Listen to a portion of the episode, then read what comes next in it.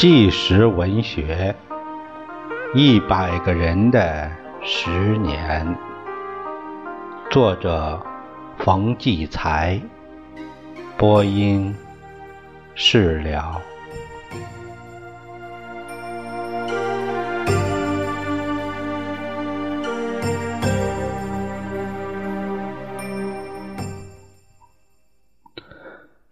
这个下面讲述人。他是一九六六年的时候十八岁，是一个起重厂的工人，啊，题目叫硬汉子。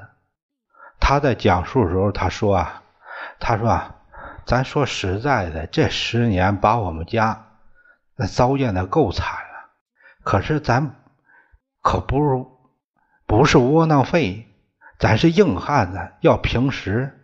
咱能豁出去拼了，那时候不行。算你再硬的汉子，也得耷拉着脑袋，忍就一口气儿，不是吗？我是憋着这口气过了十年，今儿个找您，也就是撒这口气来了。我一九六六年那时候从那中专毕业，分到起重设备厂，那一年我十八岁。跟您说说家里边这情况吧。有父母，哎，一个呃奶奶、哥哥、弟弟，还有一个妹妹，就缺一个姐姐。奶奶那年都八十了，和我岁数正好颠倒个父亲呢，精神有点病，哎呀，虽然算不上精神病吧，反正有点那个那个，哎，也就那样，不是，也不是傻，也也不疯，但是缺根弦吧。哥哥原先是个棒小伙子，有一次工伤把脑袋砸坏了，他倒是真正的神经不正常。弟弟妹妹还小，家里哎屋外唯一能顶得住的就是我一个人了。我家就这样，就算不文化大革命也够劲儿，可啪的一下又来个文化大革命。开始我心里就犯嘀咕：我家虽然穷，可出身不算好。我父亲解放前当过交通警，他名下又有房产，实际上是奶奶他父母的这房产。奶奶没有兄弟，就由他继承。爷爷做代理人，爷爷去世后就由我父亲代理，总共三十来间。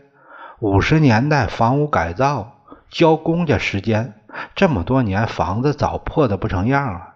就这么一个二十间的破房子，代理的代理人四清的时候就查过一通，没画上资本家，可也没定下成分来，一直挂着。毕竟出身不是红五类，文革一开始乱抄乱斗那股劲儿，哪有准儿啊？谁知撞上谁呀？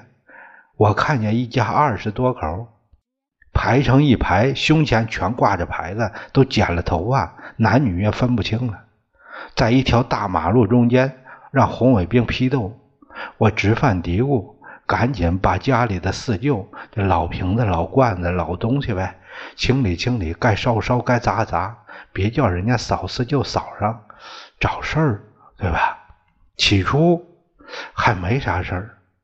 搞清理阶级队伍那会儿，有天半夜突然砰砰砸门，一看是街道代表，叫着要查户口，带进来一帮人，就是街道那积极分子。到后来才明白，文革一开始横扫时很粗糙，有乱来的也有漏的，到这次不一样了，清理街道阶级队伍，挨个清，你有屁事儿。也逮住不放，他们稀里哗啦翻，忽忽然叫起来说翻出我父亲罪证了，大叫说是那个变天账，其实是以前收房租那账本和收据那那些东西，这就不得了了，美死他们了。逮住这事儿，当时把我父亲就带到街道革委会了，通知我父亲单位，父亲单位用小吉普车当晚就把他弄走了。居然单位也说我父亲存的变天账，想变天，想复辟，就那就那点房租有什么用啊？再说我父亲那样，那说话滴里哩哩溜嘟的，那写检查都是我妹妹帮着写。他有能耐变得社会主义的天？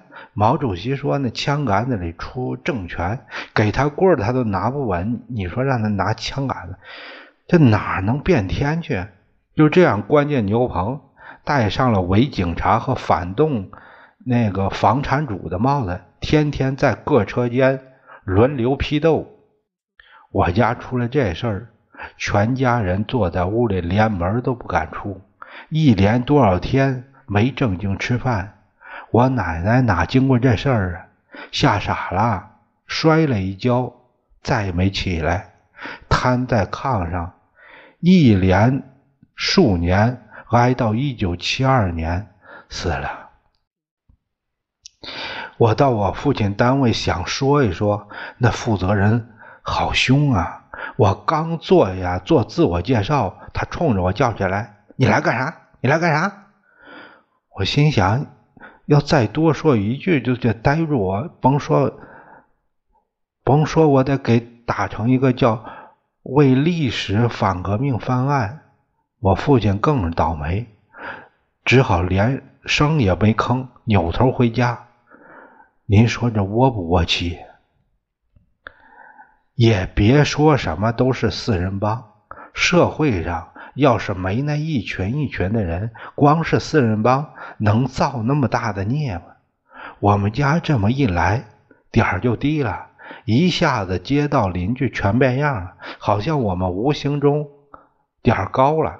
以前有点矛盾啥的都好办，有怨报怨，有报有仇报仇，墙倒众人推，那破鼓乱人锤了，遭白眼挨骂。有时候吃着饭呢，一块砖头就飞进来了，那玻璃粉碎，我们也不敢吭声。你说啥？你找谁去？我母亲被同院的小伙子拿拔火罐把脑袋砸得呼呼流血。我十岁的小弟弟让同街的一个小子拿砖头把后脑勺给砸破了，缝了九针，当时满脸血，看不清鼻子、眼睛、嘴了。我们是人呐，哪能受这侮辱？让他们骑着脖子拉屎，连头还不许抬，打到派出所，说我家有问题，啊，有问题你就没理，完事儿还让我们给认错，挨打是反驳几句也算错，算挑事儿。我是二十岁小伙子，好摔跤。也有点武术，正血气方刚。要不是那时候，我一我一个能让他俩仨，我是能把气往肚子里咽的人吗？有一次，我大哥犯病，夜里喊闹，让那邻居一个农村的呃亲戚拿扁担打得满地滚，头破了，流了一地血。同院的另一家看的不落人。就拉着那农民说啊：“他是个精神病人，不能打呀。”那家那个亲戚还喊呢：“我打的是房产主，资本家的儿子。”我下夜班回来已经完事儿了，要不又一场恶战，我真要发狂了。我看着地上的血，那小铲儿铲起一块块那小血块跟豆腐脑似的。放进日记本里，我哭了。我很少哭，男子汉掉了眼泪没出息，可我掉，这嗓子眼儿直往外窜火，脖子上的筋呐嘣嘣直跳。我想活命，但归齐还是把自个儿给压下来。我不傻，我想这一拼，准算阶级报复。我父亲。我全家更完了，里里外外还指望我呢。这口气比提疙瘩还难咽，咱爷们咽了。现在我总想，我家没有对不住邻居，我家又没有恶人，以前也没跟谁家记过仇。也没有死仇。再说房前屋后还都处的挺热乎，为啥都变成这样了？为啥我们受这个？我可说句粗话，都是操他妈文化大革命！我想啊，要打算让家里处境改善点儿，就得要求进步，好好干活，拿出真格的，把这口气挣回来。我在厂里就没天没黑没黑夜没有白天的干呢。我是车工，我那车间全场最关键的车间。最累的车间，最累的组，最累的活那组里二十多台车床，两班人定额，每人每月两百二十个小时。那时候什么奖也没有，我每个月都干三百个小时以上，甚至能四百个小时。出去喝水、上厕所，一站在机器旁边就一一天不动地儿。在文革那些年里。没迟到，没早退，早退过一次，没请过一天事假病假。热天里光着膀子干活，车下来那个铁屑子落在我这身地，落在地上直冒烟的，一百度啊！车床那转速快，劲刀量大，铁屑子乱蹦，蹦到我膀子上、脖子上、脸上，粘在眼皮上都烫肿了，照样干。在两百多年、两百多人的车间里边，咱干活把他们干服了。年年评五好战士、大庆标兵，哎，都有咱。我敢说，要拿我当时那表现搁现在，全国劳模咱还能评上。外边干着活，家里不肃静。我哥那神经病总受刺激。越闹越凶，晚上吵的人睡不好觉，送到医院，出身不好又不收，就这样死在家里了。我妹妹本来可以留在工矿企业，我家论经济算特困，在学校评选票数最多，凭这票咱也绝对该留在留在城里边。政审不合格，马完啥都完了，送到内蒙古大草原。一去几千里，背着政治包袱，受那个苦那个罪呀，就别提了。那时候出身不好的百分之九十去内蒙古，出身好的去北大荒农场。他水土不服，再加上心情不好，十六岁去的，二十七岁回来，满头白发，跟那白毛女一模一样，就那样白。这两年才变过色来。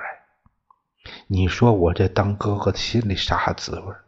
父亲在厂里烧锅炉，每天下班不回来，捡煤糊，为他妈表现呗。天天十二点回来，他神经不正常，一帮子王八蛋拿他找乐，动不动一下子把他推倒地上，爬不起来。他是神经有毛病的人，宪法都规定保护。那会儿没人管这些，我这个当儿子的，眼瞧着父亲让人家折磨着玩还叫儿子吗？我真想找他们去，把他们全撂了，可不行啊，我没没别的路。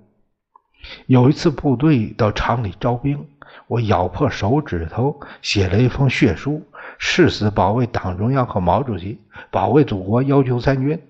我想我参军，家里是军属。政治待遇就完全不一样了。我身体棒，体检没问题，又是厂里的先进，部队想要，可一外调，说我出身没定下来，不敢要，还是没路可走。咱这么干，厂里倒也受感动。为了我的出身问题，到父亲单位去了二十多次，一次次碰回来总悬着。这么大点的事儿。压了我一家十年，我当年一百五十斤的摔跤能手，现在一百二十斤，连累加气，得了胃病，切掉一半，犯愁犯的神经衰弱，一夜一夜睡不着觉，到末了也没把家里的处境改过来，算咱没能耐吧。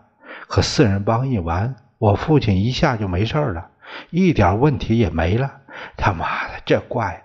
我去他单位要求平反，单位说关牛棚挨斗是运动闹的，可他一直没正式定过资本家，无所谓平反。